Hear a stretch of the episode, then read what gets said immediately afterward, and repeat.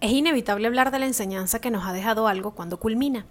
Y hoy, ante el cierre oficial del 2020, respetando el luto de quienes perdieron a alguien en esta batalla, agradezco la complejidad de lo que hemos vivido.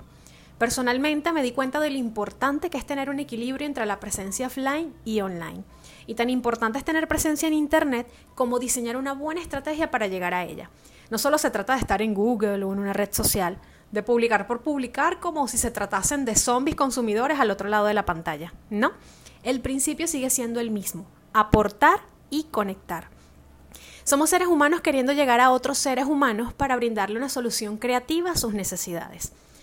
Asimismo, esta pandemia trajo una evolución extraordinaria en el servicio al cliente en Venezuela. Cada día son más los negocios que se suman a mejorar la experiencia de atención remota al cliente.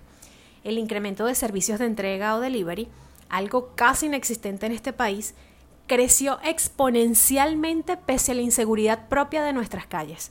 De verdad, cuánto los admiro.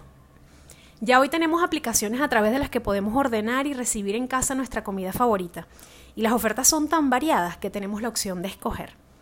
Esta competencia es algo que sin duda los consumidores necesitábamos desde hace tiempo, pues ahora los negocios no solo ven la necesidad de aumentar y mejorar los canales de comunicación con sus clientes, sino también de desarrollar estrategias que permitan fidelizarlos con sus servicios, con sus ofertas y con su marca.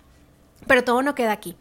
¿Recuerdan cuando les dije ahorita sobre la importancia del equilibrio de existir en Internet y fuera de él? Les cuento que aquellos países que nos llevan años de evolución por delante se han preocupado por mejorar su oferta y ofrecer una mejor experiencia al cliente en su establecimiento físico. En otra publicación les estaré hablando sobre eso. Así que sin duda alguna, el equilibrio entre lo real y lo virtual sigue siendo tan importante en el marketing como en la vida misma. Yo soy Adriana Ríos y les doy las gracias por comenzar a apoyarme, a leerme y a escucharme. No me queda más que desearles un feliz y próspero año 2021.